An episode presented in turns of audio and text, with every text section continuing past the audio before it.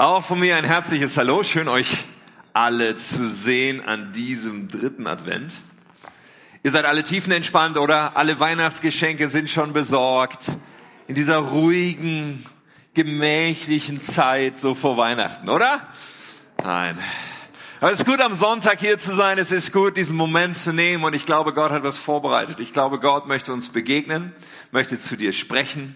Gott hat Gutes für uns immer wieder. Und es ist der Hammer, wenn wir uns positionieren und sagen, jawohl Gott, ich glaube, du redest heute zu mir. Möchtest du das sagen heute Morgen? Ich glaube, Gott redet heute zu uns. Sonst würde ich nicht hier vorne stehen. Weil menschlich habe ich gar nicht so viel zu sagen, aber Jesus wird zu uns reden. Ich gebe uns einen kleinen Vers so als Vorgeschmack, als Teaser auf die Geschichte, die wir heute anschauen werden. Und dann beten wir und dann steigen wir da weiter ein in die Predigt. Zweite Könige.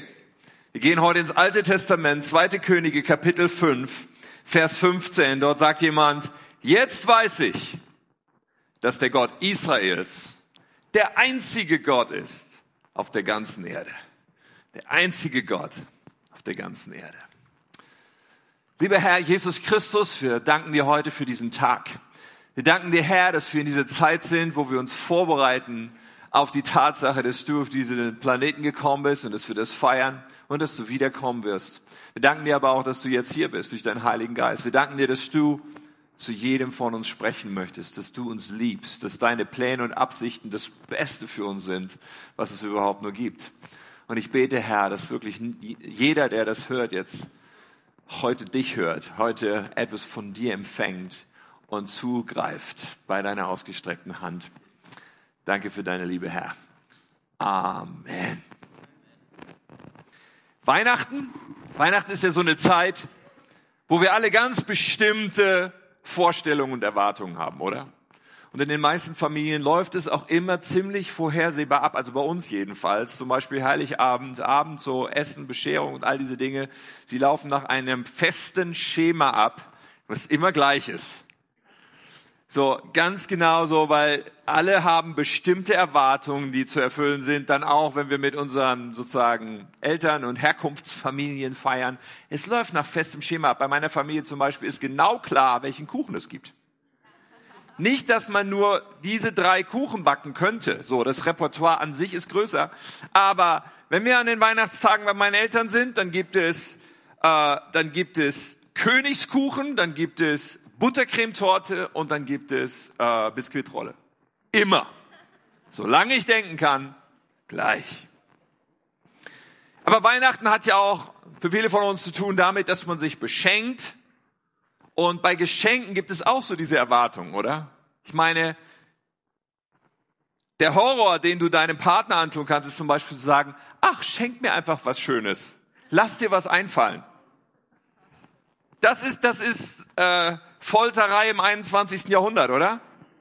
Lass dir einfach irgendwas einfallen. Ich meine, come on, ich möchte doch etwas schenken, worüber du dich freust. Und meistens läuft es ja heutzutage auch anders. Man legt schon bei Amazon Listen an, wo ganz genau klar ist, das wünsche ich mir.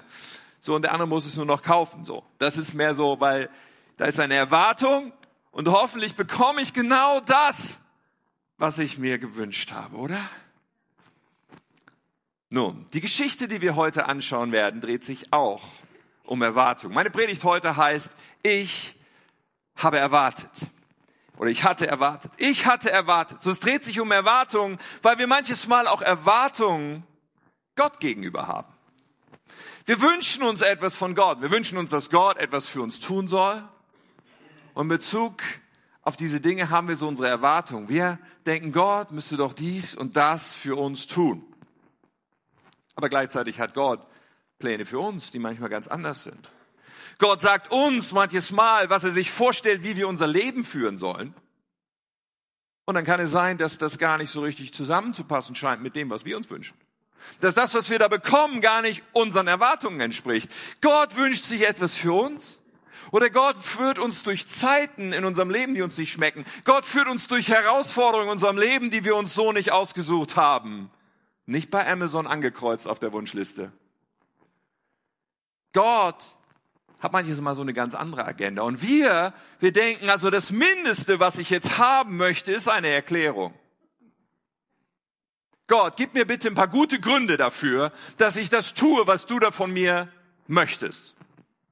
Gib mir bitte eine Erklärung, gib mir bitte eine Erläuterung dazu, warum ich deinen Willen tun soll. Und wir, also jedenfalls ist das meine Beobachtung, ich weiß nicht, wie es dir geht, wir Menschen halten uns oft irgendwie so, naja, wie so ein praktisch gleichwertiges Gegenüber für Gott.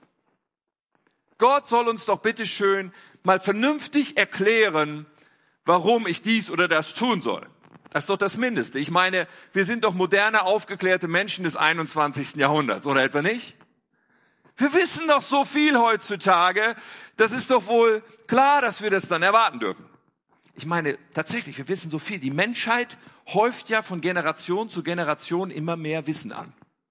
Wir verstehen heute so viel. Wir verstehen die Photosynthese und das Klima und das Wetter und die Fortpflanzung und äh, wir verstehen, äh, äh, wie keine Ahnung, wie alle möglichen Dinge entstehen. Wir, wir steigen in irgendeine Blechbüchse rein und überwinden die Schwerkraft.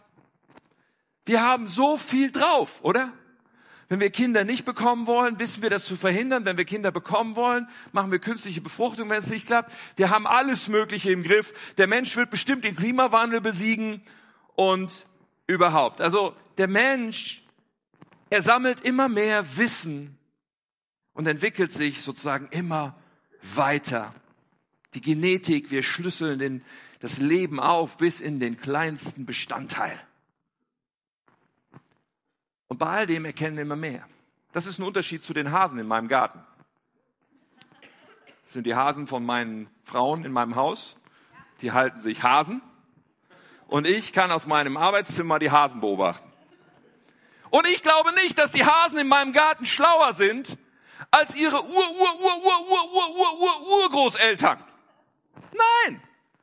Kein Stück schlauer, kein Stück weiterentwickelt. Sie haben genau so viel Wissen wie ihre Ur, Ur, Ur, Ur, Ur, Ur, Ur, Ur, Urgroßeltern. Aber ganz ehrlich, wir heute im 21. Jahrhundert, wir haben so viel mehr Wissen angehäuft als Menschheit. Was uns manchmal dieses Gefühl von Überlegenheit gibt, dieses Gefühl von, ich weiß, wie der Trick funktioniert. So wie bei einem Zauberer, den du beobachtest und sagst, Oh, ich weiß aber, wie du das gemacht hast.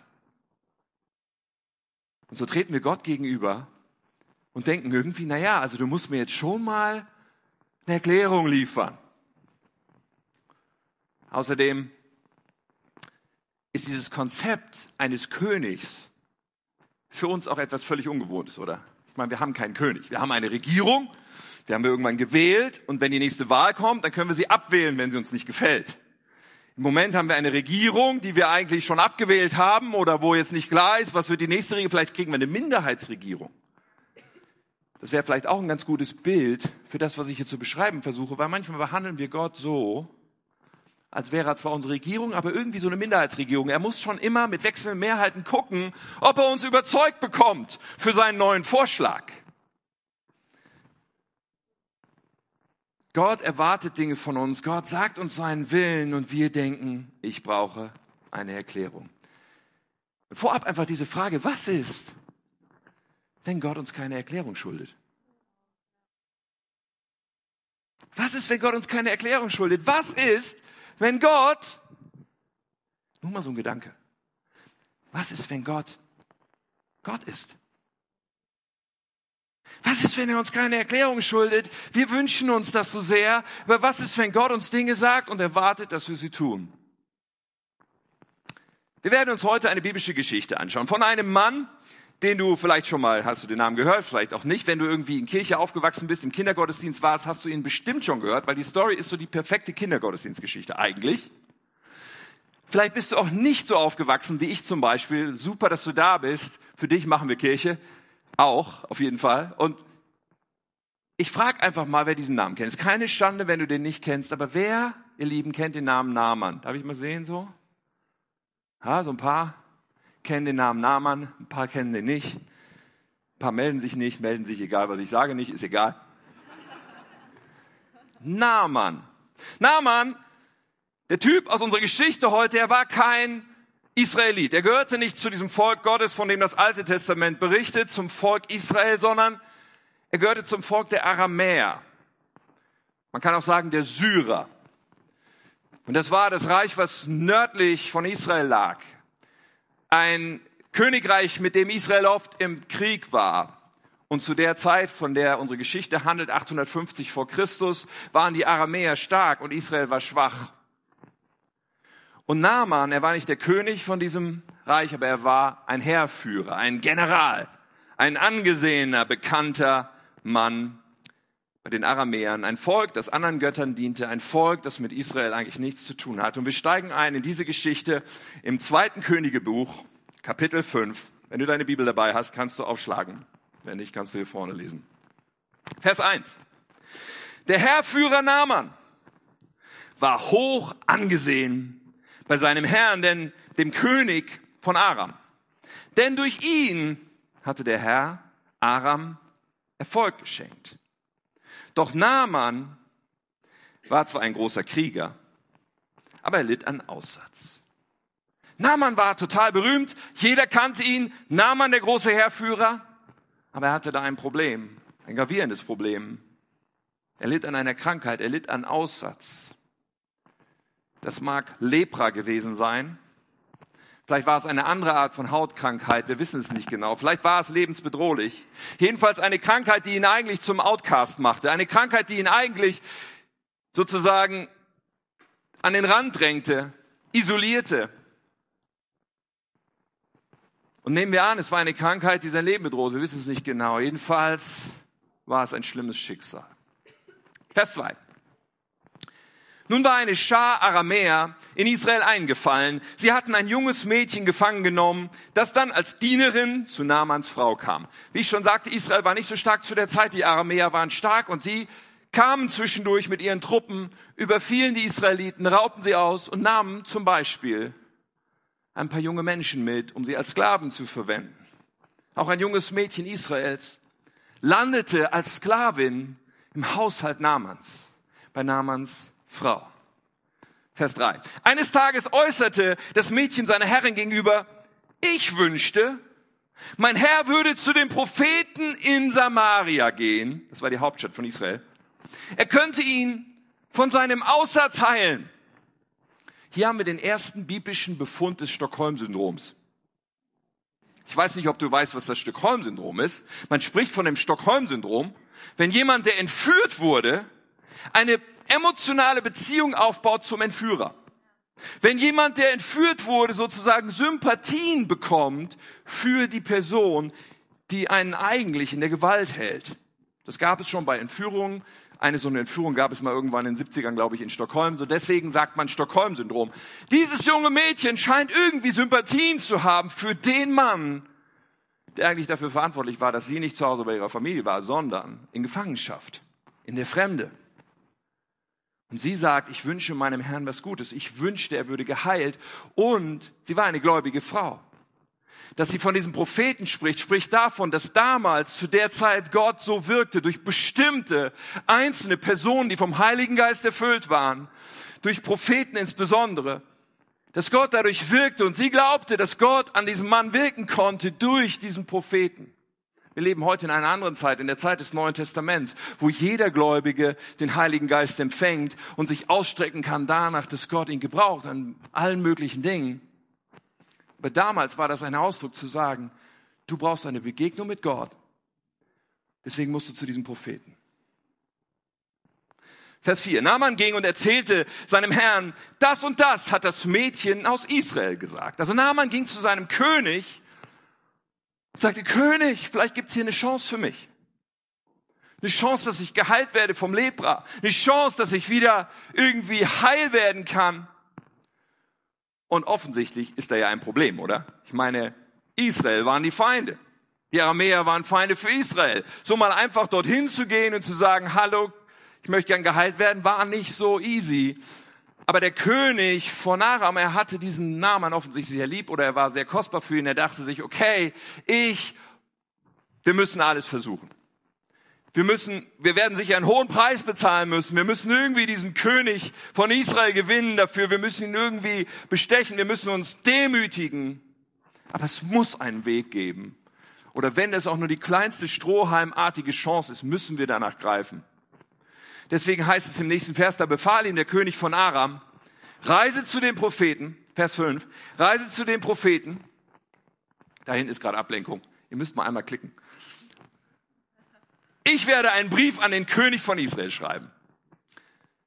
Naaman brach auf.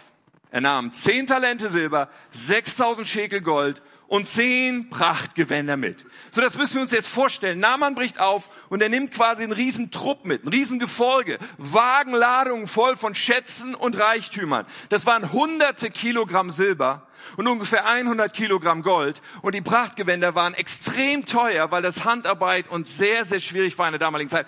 So, er nahm all diese Schätze mit Millionenwerte und er nahm sicherlich Soldaten mit, so ein Trupp von Aramäern, die Feinde Israels, die normalerweise kamen, wenn sie sie überfallen wollten, ritt nach Israel. Nach Samaria, in die Hauptstadt, dort wo der König war. Und wahrscheinlich haben die Leute alle gedacht, oh weia, was wollen die? Sie kamen nach Samaria, sie kamen an diesen, an diesen Königshof und einer überbrachte den Brief. Vers 6. In dem Brief den er dem König von Israel gab, stand, mit diesem Brief schicke ich dir meinen Diener Naaman. Ich möchte, dass du ihn von seinem Aussatz heilst. Der König der Aramäer hatte ja keine Ahnung. Er dachte irgendwie, das muss ja mit dem König da drüben funktionieren, obwohl eigentlich von dem Propheten ja die Rede war. Aber er schickt ihn also zu diesem König und dieser König ist geschockt.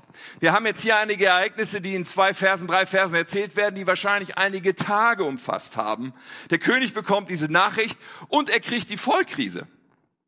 Nicht ganz unverständlich. Denn da kommen diese Aramäer und da kommt dieser Brief und da wird etwas, etwas erbeten, aber es ist nicht diese Bitte um, lasst uns Frieden schließen. Schwamm über das, was gewesen ist. Wir, wir vertragen uns jetzt. Nein, nein. Es stand auch nicht in dem Brief, ich möchte irgendwie so einen Deal machen, so einen Handel. Du gibst mir ein paar Rohstoffe aus Israel, ich gebe dir das Gold und das Silber und so. Nein. In dem Brief stand, ich möchte gerne, dass mein todkranker, leprakranker General gesund nach Hause kommt. Der König sitzt mit seinen Beratern da. Nächster Vers. Als der König von Israel das las, zerriss er seine Kleider und sagte, dieser Mann schickt mir einen Aussätzigen, damit ich ihn heile? Bin ich Gott, dass ich töten und Leben geben kann? Er sagt, das ist doch unmöglich, was der von mir verlangt. Und dann heißt es in dem Vers, seht doch und begreift doch, dass er nur nach einem Vorwand sucht, um Streit mit mir anzufangen. Dieser König denkt, das ist eine Falle, der will irgendwie einen Grund, um endlich Krieg zu führen gegen mich. Und wie gesagt, wir können uns vorstellen, dass das so einige Tage rumorte, die ganze Stadt war in Aufruhr, da war diese feindliche Truppe, die hatten da ihr Lager aufgeschlagen und die hatten zum König gesandt und so weiter und irgendwie schienen sie auf der Suche zu sein nach diesem Propheten, dem Propheten Elisa. Irgendwer rannte zu dem der nicht in Samaria lebte, sondern irgendwo draußen im Nirgendwo und irgendwer übermittelte ihm diese Nachricht und Elisa schickte eine Nachricht zurück und das lesen wir im nächsten Vers. Als jedoch Elisa, der Mann Gottes, hörte, dass der König von Israel seine Kleider zerrissen hatte, sandte er ihm eine Nachricht. Warum hast du deine Kleider zerrissen? Schick Naaman zu mir. Er soll sehen, dass es einen Propheten in Israel gibt. Er sagt, König, keine Angst, schick ihn zu mir wenn ich mit ihm fertig bin, dann wird er sehen, interessant, wie er das begründet hier, dann wird er sehen, dass es einen Propheten in Israel gibt. Aber dafür ist doch Naaman gar nicht gekommen. In dem Brief stand nicht, ich komme, um zu sehen, ob ihr einen Propheten habt. In dem Brief stand, ich möchte geheilt werden. Und das führt uns schon langsam, stetig zum Kern der Geschichte. Zu dem Kern, aus dem wir so viel lernen können für unser Leben heute. Denn die Agenda, die Naaman hatte, die Agenda, die der Brief ausgedrückt hatte, Naaman soll geheilt werden, war nicht die primäre Agenda von Gott, der diesem Naaman begegnen wollte. Wenn ich mit ihm fertig bin, wird er verstehen, dass es einen Propheten in Israel gibt, dass es einen Propheten, ein Sprachrohr gibt für den wahren Gott. Nun, Naaman wird das überbracht und dann heißt es, also zog Naaman mit seinen Pferden und Streitwagen zu Elisas Haus und wartete vor der Tür. Also das war irgendwo im Nirgendwo, irgendwo in der Pampa, irgendwo ein kleines Dorf. Die Leute sahen schon wieder diese Truppe von Aram kommen und sie sagten, versteckt die Frauen und Kinder, versteckt die Wertsachen, die Aramäer kommen. Und dann kommen sie bis zu diesem Haus. Ich stelle mir ein kleines Häuschen vor, verriegelt und verrammelt. Und dann stehen sie davor und warten. Und warten. Und warten. Der große Nahmann, der berühmte Feldherr. Und sie warten. Und dann langsam.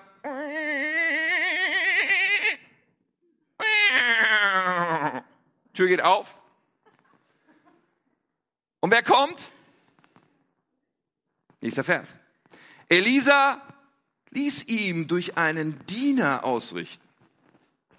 Geh, wasche dich siebenmal im Jordan, dann wird deine Haut wieder gesund und du wirst geheilt sein. What? Da kommt ein Diener raus. Ich meine, hier ist der große Naaman, der berühmte Feldherr mit einem Riesengefolge. Und Elisa, er weiß diesem Mann nicht mal den Respekt selber rauszukommen. Er schickt einen Diener raus. Und als wäre das nicht schon schlimm genug, hat dieser Diener auch noch so einen völlig strangen, so einen völlig verrückten, demütigenden, komischen Auftrag. Ja, ihr müsst umdrehen, darunter zum Jordan, zu diesem braunen Brühe, die da unten fließt. Geht mal siebenmal untertauchen, dann passt das schon. Übrigens, ich habe noch was zu tun, Schöwohl.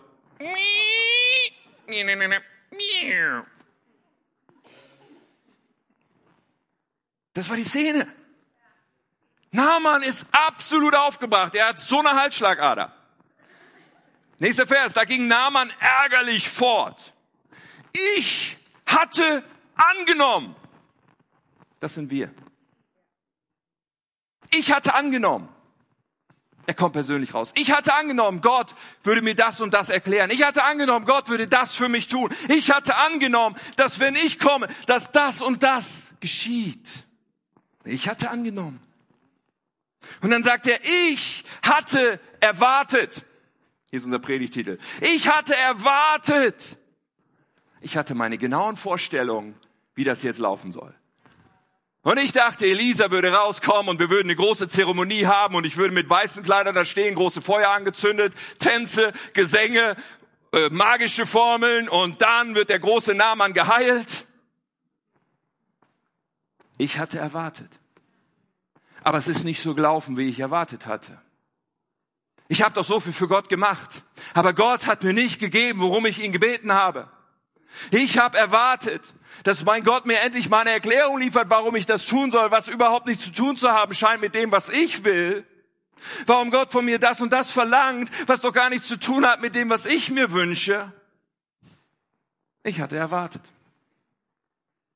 Ihr Lieben, das sind wir. Da ist so viel drin, von dem, wie wir manchmal Gott gegenübertreten.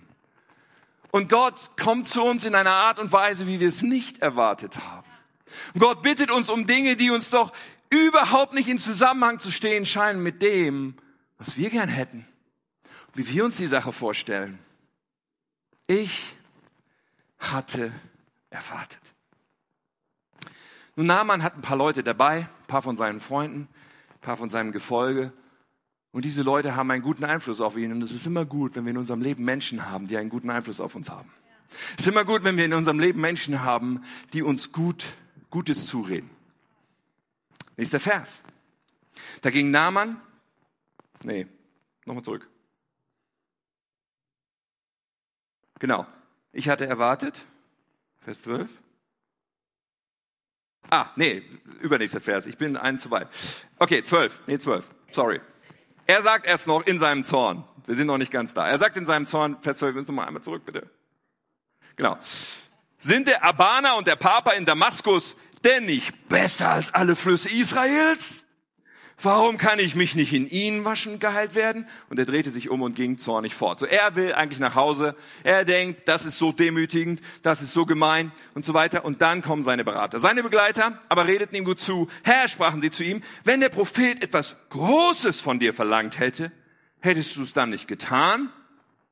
So, wenn er sowas gewollt hätte wie steig auf den höchsten Berg oder besiege den Löwen oder kämpfe mit den Bären oder sowas. Du musst zehn Löwenmähen einsammeln und bringen oder so. Irgend sowas Männliches. Dann hättest du das doch gemacht, oder? Na klar. Das wäre nicht so demütigend gewesen, wie in dieser braunen Plörre da zu baden. Und sie sagen zu ihm, was hast du denn zu verlieren? Wie viel eher solltest du ihm gehorchen, wenn er dich nur auffordert, bade dich, damit du wieder gesund wirst? Naaman lässt sich überzeugen und es heißt also, ging Naaman hinab an den Jordan und er tauchte sich siebenmal unter, wie der Mann Gottes es ihm befohlen hatte. Er tut einfach, was der Befehl war. Da wurde seine Haut so gesund wie die eines kleinen Kindes und er war geheilt. Und jetzt, ihr Lieben, wird die Geschichte richtig cool. Jetzt ist Naaman geheilt und er macht sich wieder zurück, logischerweise, auf den Weg zu Elisa, weil irgendwie, das ist ja hier noch, da gibt's ja noch ein bisschen was zu klären, oder? Also, Vers 15, daraufhin kehrt Naaman und sein ganzes Gefolge zu dem Mann Gottes zurück. Als er vor ihm stand, sagte Naaman, als er vor ihm stand, heißt, Elisa kam diesmal raus aus dem Haus. Er konnte tatsächlich mit Elisa sprechen. Und nun stand er vor ihm. Was würde er wohl zu Elisa sagen? Er könnte jetzt sagen, danke, dass ich geheilt bin. Ich habe das bekommen, was ich wollte. Mein Leben hat wieder Qualität. Und schwamm drüber, dass du vorher nicht rausgekommen bist oder sowas. Danke, dass ich geheilt bin. Er könnte auch sagen, sag mal, funktioniert das bei jedem? Der da in die braune Plöre steigt, so bei jedem? Ich meine, ich kenne noch ganz viele Leprakranke in Aram. Die könnten wir alle herbringen. Wir könnten reich werden. Mit dem Trick. Was wird er wohl sagen? Er sagt das, was wir eingangs gelesen haben. Er sagt, ich weiß jetzt. Ich weiß jetzt, dass es keinen Gott auf der Welt gibt, außer den Gott Israels. Er spricht von einer Begegnung, die stattgefunden hat. Er spricht von einer Erkenntnis, die er hatte. Er spricht nicht mehr von seiner Heilung. Er spricht nicht mehr davon, dass er bekommen hat, weswegen er gekommen ist, er spricht davon, dass er etwas bekommen hat, weswegen er eigentlich gar nicht gekommen ist. Was ihm aber so viel mehr bedeutet zu diesem Zeitpunkt. Er spricht davon, dass er etwas bekommen hat, was er sich vorher nicht gewünscht hat. Aber jetzt, wo er es hat, sind seine Augen geöffnet für etwas, was viel kostbarer ist. Er sagt, jetzt weiß ich, dass dieser Gott der einzig wahre Gott ist. Jetzt bin ich diesem Gott begegnet und es verblasst, was ich mir gewünscht habe, gegenüber der Tatsache, dass ich jetzt Gott kenne. Wenn Gott von uns Dinge erwartet und wenn Gott uns Dinge sagt, die wir tun sollen, manches Mal sagen wir, Gott, gib mir eine Erklärung. Aber diese Begegnung mit Gott, diese Nähe zu Gott, diese Vertrautheit mit Gott, die hier angesprochen ist, werden wir nur erleben, wenn wir gehorsam sind. Wir werden sie nur erleben, wenn wir das tun, was Gott uns sagt. Und wir wollen erst die Erklärung, wir wollen erst, dass Gott uns noch fünfmal einlädt, wir wollen erst, dass Gott uns das gibt, was wir uns wünschen, um dann zu sagen, vielleicht mache ich dann das, was du von mir möchtest. Aber so tickt Gott nicht. Das ist nicht, wie Gott funktioniert, wenn man dieses Wort überhaupt anwenden kann sondern Gott möchte, dass wir tun, was er sagt. Und auf der anderen Seite unseres Gehorsams liegt eine Intimität, liegt eine Nähe, liegt eine Vertrautheit, liegt ein Gott kennen, was alle Fragen verblassen lässt. Was all mein, ich möchte eine Erklärung verblassen lässt. Was all mein, ich hätte es mir so und so vorgestellt, verblassen lässt. Weil jetzt können wir sagen, wie nah man, ich weiß. Ich weiß ich habe diesen Gott erkannt, ich bin diesem Gott begegnet. Und es ist so viel mehr wert. Und ich weiß nicht, an welchem Punkt du zu kämpfen hast. Was die Punkte in deinem Leben sind, wo du damit ringst, was Gott dir eigentlich schon längst klar gemacht hat. Wo du versuchst zu verdrängen, was Gott eigentlich zu dir spricht. Wo du genau weißt, dass die Bibel das sagt oder wo du genau weißt, dass dein Gewissen eigentlich immer wieder anklopft, wo du genau weißt, dass dieses, mm, dieses Brummen in dir, Du solltest eigentlich was ändern in deinem Leben, aber es schmeckt dir nicht. Ah, da muss Gott schon klar zu mir sprechen. Hat er schon. Ah, da muss Gott noch mehr machen. Vielleicht ist es eine Beziehung, in der du lebst, Ihr seid nicht verheiratet und ihr lebt nicht diese Beziehung so, wie Gott das ganz klar sagt. Aber du quatschst es rund. Ja, es ist ja so gut, als wären wir verheiratet und wir wollen ja auch irgendwie und irgendwann und nein, du hast nicht diese Ehe geschlossen. Es ist diese Verbindlichkeit nicht da und vor allen Dingen ist Jesus Christus nicht die Nummer eins eurer Beziehung. Und Gott möchte, dass du das veränderst. Und dass du, für einen bedeutet es, diese Beziehung zu verlassen, für den anderen bedeutet es, dass ihr die Beziehung anders lebt und dass ihr sie verbindlich macht und dass ihr in den Wegen Gottes geht. Für jemanden ist es vielleicht der Bereich der Finanzen und Gott hat dir schon so oft an die Tür geklopft, dass du diesen Bereich seiner Herrschaft unterstellen sollst. Aber dir bricht der Schweiß aus bei der Überlegung, dass zuerst, bevor du all diese Ausgaben tust und so mit deinem Geld irgendwie klarkommst, dass zuerst dieser Punkt kommt zu sagen, okay, der erste Teil, die Bibel spricht von zehn Prozent, von einem Prozentsatz überhaupt zu sprechen und zu sagen, okay, zuallererst mal, der erste Teil geht Gottes Reich, geht in die Kirche, in die Gott mich gestellt hat, einfach um auszudrücken, dass auch alles andere unter dieser Herrschaft Gottes steht. Dir bricht der Schweiß aus und du weißt nicht, wie soll das gehen. Gott, da musst du mir aber sagen, wie ich das schaffen soll. Und Gott sagt dir nicht, wie du das schaffen sollst. Für manchen ist es eine Entscheidung, die du im Beruf zu treffen hast. Für manche ist es die Entscheidung, dass du deinen Beruf ändern sollst. Für manche ist es eine Entscheidung, die du im Dienst zu treffen hast. Für manchen ist es vielleicht die Entscheidung, ein Pflegekind aufzunehmen. Für jemanden ist es vielleicht die Entscheidung, endlich zuzugeben, dass du eine Lüge lebst. Und hast solche Angst davor, den Menschen, die dich lieben und unterstützen, zu sagen, dass das, was du da lebst, eine Lüge ist. Und weißt du was, es ahnen sogar Menschen, aber du sagst es ihnen nicht. Was immer es ist, was Gott zu dir schon längst geredet hat, wo Gott immer wieder mit dir spricht, tu es.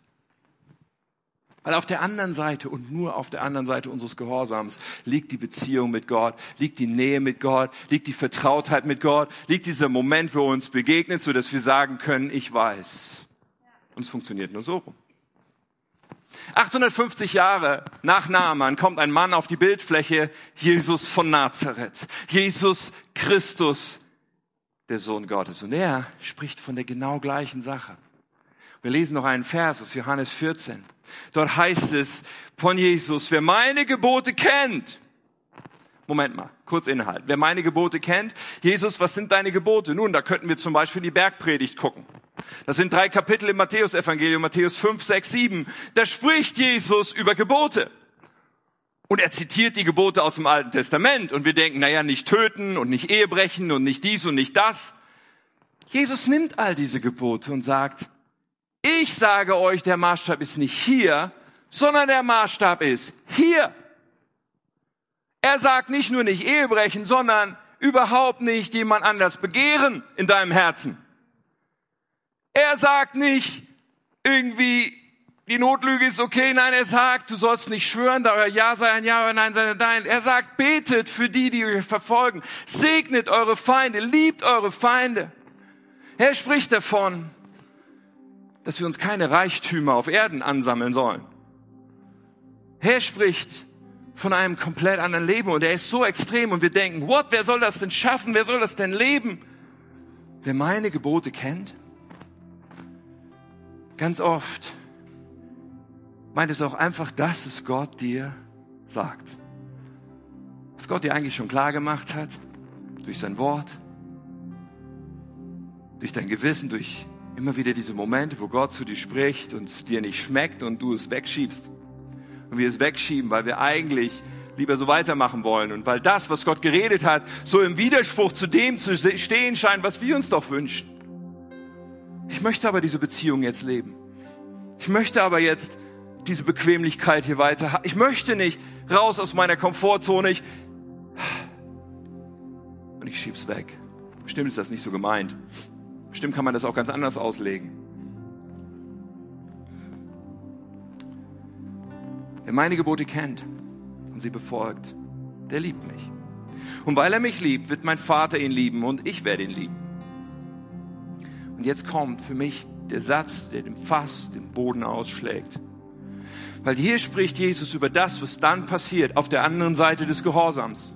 Hier spricht Jesus über das, was dann passiert, wenn wir sagen, jawohl, ich tue, was du mir sagst, auch wenn ich es nicht verstehe, auch wenn ich es gerade nicht einordnen kann, auch wenn ich der Einzige zu sein scheine, auch wenn es sich nicht gut anfühlt. Jesus sagt, auf der anderen Seite des Gehorsams steht, ich werde mich ihm persönlich zu erkennen geben. Ich werde mich ihm, ich werde mich dir persönlich zu erkennen geben, liebes Kind. Dieses Erkennen von Jesus liegt auf der anderen Seite des Gehorsams. Ich habe das so oft in meinem Leben erlebt. Gott das erste Mal über mich, mit mir über meine Finanzen gesprochen hat, ich war noch Student und, und diese Entscheidung zu sagen, okay, dieser Teil meines Einkommens, dieser erste zehnte Teil meines Einkommens, ich gebe den in die Gemeinde, das war für mich, oh, wo soll ich, ja, das ist ein richtiges Opfer. Aber auf der anderen Seite des Gehorsams, da lag so eine Intimität und Nähe mit Jesus. Oder als Jesus zu uns gesprochen hat, zu Katja und mir, als wir noch nicht verheiratet waren und uns deutlich gemacht hat, dass er Nummer eins sein will für jeden von uns, vor dem anderen. Dass er die Nummer eins sein will in unserem Leben. Mit allen Rechten, sogar dem Recht zu sagen, ihr beendet eure Beziehung, mit allem, was auch immer es sein mag. Oh, da habe ich versucht, das wegzuschieben. Ich gesagt, oh, das schmeckt mir nicht.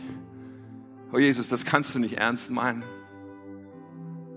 Aber auf der anderen Seite des Gehorsams liegt so viel mehr Qualität, diese Nähe zu Gott, diese Beziehung zu ihm. Ist egal, welchen Bereich es geht, wo Gott zu dir redet, auf der anderen Seite des Gehorsams liegt die persönliche Begegnung. Und weißt du, dich trifft nicht der Blitz, mich trifft nicht der Blitz, wenn ich Gott nicht gehorsam bin. So funktioniert Gott nämlich auch nicht. Er, er straft mich nicht sofort so nach dem Motto, okay, ich hab's weggeschoben, ich hab's verdrängt und zack, kommt der Donner und der Blitz und alles fliegt mir um die Ohren. Nein, ganz oft ist es nicht so. Es passiert gar nichts. Aber was eben auch nicht passiert, ist, dass ich Gott nah bin. Dass ich ihn kenne und ihm nah bin und diese Beziehung zu ihm enger ist, als sie jemals war.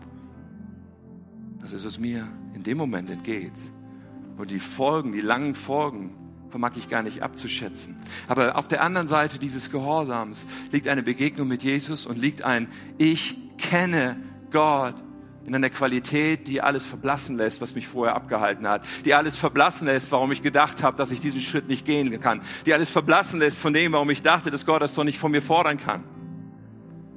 Auf der anderen Seite des Gehorsams. Diese Geschichte mit Naaman, die geht noch etwas weiter, ihr könnt das mal in Ruhe nachlesen, ich erzähle es euch ganz kurz. Naaman steht da bei Elisa und Naaman sagt zu Elisa, hey, ich möchte dich beschenken, ich habe ganz viel Gold und Silber dabei und diese Prachtgewände und alles, ich schenke dir das. Und Elisa hatte verstanden, dass er nur der Kanal ist. Hatte verstanden, dass er eigentlich überhaupt keine Rolle in dem spielt. Es war einfach zu seiner Zeit der Weg, wie Gott Menschen begegnete, dass er diesen Propheten gebrauchte der macht ihm deutlich, ich nehme kein Geschenk. Weil es geht hier nicht um mich. Das, was da passiert ist, ist eine Sache zwischen dir und Gott. Da habe ich doch nichts mit zu tun. Sondern er sagt ihm, ich kann kein Geschenk von dir nehmen. Es geht um dich und Gott. Und dann, okay, das akzeptiert Naaman und dann sagt Naaman, okay, Lisa, bitte erlaub mir eins. Ich möchte gerne zwei Ladungen Mutterboden, zwei Ladungen Erde mitnehmen für zwei meiner Lasttiere. Warum sagt er das? Weil er möchte gerne diesen Gott, den er begegnet ist, mitnehmen er möchte gerne diesen Gott ausdrücken, das ist jetzt mein Gott, weil es ist der einzige Gott. Das ist jetzt der Gott, den ich anbieten will. Und damals hatte man das Verständnis, was natürlich falsch ist und was er nicht wissen konnte, weil er einfach noch nicht lange dabei war. Man hatte das Verständnis, dass so jeder Gott irgendwie so ein bestimmtes auf einem bestimmten Gebiet ist. Und die Aramäer haben ihre Götter und Israel hat ihren Gott und in Israel gibt's den Gott und in Aram gibt's den Gott. Und aus diesem Verständnis heraus sagt er das mit der Erde, um diese Erde mitzunehmen und sie in seinem Vorgarten auszubreiten und sagen zu können, okay, und ich gehe dahin, weil was ich tun will, mit meinem ganzen Herzen ist zu sagen, diesem Gott diene ich jetzt. Diesem Gott, dem ich begegnet bin, gehöre ich jetzt. Und deswegen segnet ihn auch der Prophet und sagt, jawohl, geh hin in Frieden, obwohl es kein Israelit ist. Weil er sieht, hey, hier ist jemand, der möchte diesem Gott jetzt nachfolgen. Was für eine Geschichte. Auf der anderen Seite unseres Gehorsams liegt eine Nähe, liegt eine Beziehung, liegt eine Intimität mit Gott, mit einem Gott, der sich dir zu erkennen geben will. Du hast vielleicht Wünsche, du hast vielleicht Dinge, die du gerne in deinem Leben anders haben willst oder Dinge, an denen du festhalten willst. Du hast eine Agenda. Und manchmal ist es unbequem, was Gott uns sagt, weil es so anders ist und weil es so gar nichts damit zu tun zu haben scheint oder weil es uns wegzunehmen scheint, was uns noch wertvoll ist. Was ist das in deinem Leben? Wo spricht Gott zu dir und sagt dir, hey, du weißt doch schon lang, du weißt doch schon lang, was ich von dir möchte. Du hast es so lange weggeschoben. Hast es vielleicht niemandem gesagt, aber zwischen dir und mir. Ich glaube, dass es in diesem Moment dass der Heilige Geist dir das so klar vor Augen malt, was es in deinem Leben ist. Und wo Gott dir sagt, zwischen dir und mir ist doch klar. Ja, einem Menschen kannst du das verkaufen, kannst du das rundquatschen oder du kannst es verbergen. Mancher hier verbirgt, dass du so abhängig bist von Pornografie und dir das immer wieder reinziehst. Und du quatschst dir das rund nach dem Motto, das macht doch jeder und ist doch ganz normal und ist doch nicht so schlimm und ich tue doch niemandem weh zwischen dir und Gott, wenn du ehrlich wirst, ist dir vollkommen klar, wie unfrei dich das macht, wie sehr dich das unfähig macht in einem bestimmten emotionalen Bereich, wie viel Schaden das bewirkt. Gott möchte dich freisetzen, aber es gehört dazu, dass du dich demütigst vor Gott, sagst, es ist falsch und ich, es ist Sünde und ich bitte dich um Vergebung dass du dich demütigst vor jemandem, wenn du sagst, hey, kannst du kann ich Rechenschaft mit dir leben? Kann ich dir das bitte offenbaren und kannst du nachfragen? Und ich möchte frei werden. Wenn du frei werden möchtest, dann musst du eine Entscheidung treffen. Und auf der anderen Seite des Gehorsams liegt diese Nähe mit Gott. Manche muss eine Beziehung in Ordnung bringen, in der du lebst. Und unter die Herrschaft Gottes bringen. Beruf, was immer es ist. Ich weiß nicht, was dieser Bereich ist in deinem Leben. Doch bitte, wenn der Heilige Geist dir das jetzt offenbart, dann geh hier nicht raus und schieb's wieder weg, sondern dann geh diesen Schritt und triff diese Entscheidung. Für einige hier ist es heute die Entscheidung zu sagen, ich gebe mein Leben Christus. Ich werde ein Christ. Ich werde ein Christ. Ich sage heute, Jesus, komm in mein Leben und werde der Herr meines Lebens. Vielleicht bist du schon öfters gekommen, vielleicht bist du zum ersten Mal hier. Und ganz bestimmt hast du noch so viele Fragen. Und ganz bestimmt sind da noch so viele Zweifel. Und vielleicht ist da dieses Gefühl von, naja, Gott müsste mir doch erst noch diese Frage beantworten oder da und da irgendwie mir das klarer machen. Aber du verstehst heute, es geht andersrum. Der Weg ist andersrum. Da, wo du bist, kannst du sagen, Jesus, komm in mein Leben sei du der Herr meines Lebens. Ich will dir nachfolgen. Vergib mir meine Schuld, sei mein Herr. Ich werde gleich ein Gebet anbieten, wo du genau diesen Schritt gehen kannst. Wenn es heute ist im Bereich deiner Finanzen, dass du heute mit Gott entscheidest, ab heute werde ich ein Prozentgeber. Ab heute wird, bevor irgendetwas anderes von meinen Einnahmen weggeht, wird klar sein, dass da Gott installiert wird in meinen Finanzen. Als der Herr, von dem ich alles habe, der mein Versorger ist von dem alles kommt und dem sowieso alles gehört. Dieser Gott, der keine Minderheitsregierung ist, sondern der König der Könige. Dieser Gott schuldet uns keine Erklärung. Er schuldet uns keine Erklärung. Dieser Gott ist Gott. Was ist es, was Gott dir schon längst gesagt hat? Mein lieber Freund, tu es. Tu es. Tu es. Was sollst du tun? Tu es. Und auf der anderen Seite des Gehorsams steht, ich will dir persönlich begegnen, spricht Jesus Christus. Ich möchte beten mit uns.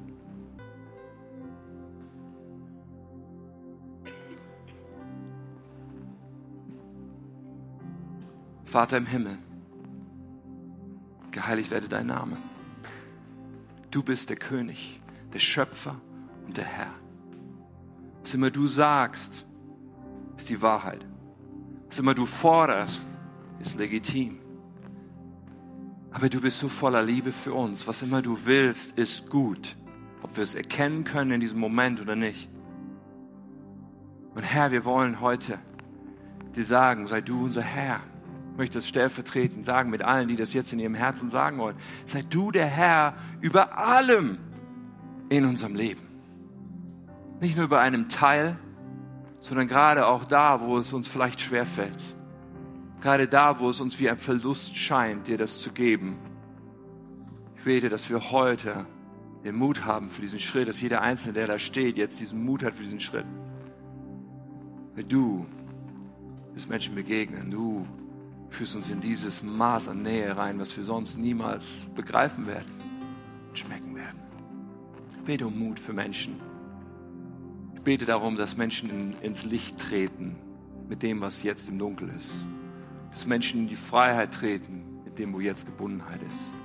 Dass Menschen mutig sagen, wenn ich dich, Jesus, in meinem Leben habe, dann verstehe ich, dass alles andere unwichtig dagegen ist. Du bist die eine Perle, die so viel kostbar ist als alle Schätze. Du bist alles, was ich brauche. Danke, dass du immer wieder mit Einladung kommst. Selbst dann, wenn wir in die Irre gelaufen sind, selbst dann, wenn wir so weit abgekommen sind vom Weg, dass deine Hand ausgestreckt ist.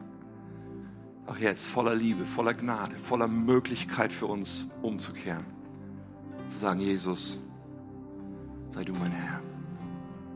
Ich tue, was du mir sagst.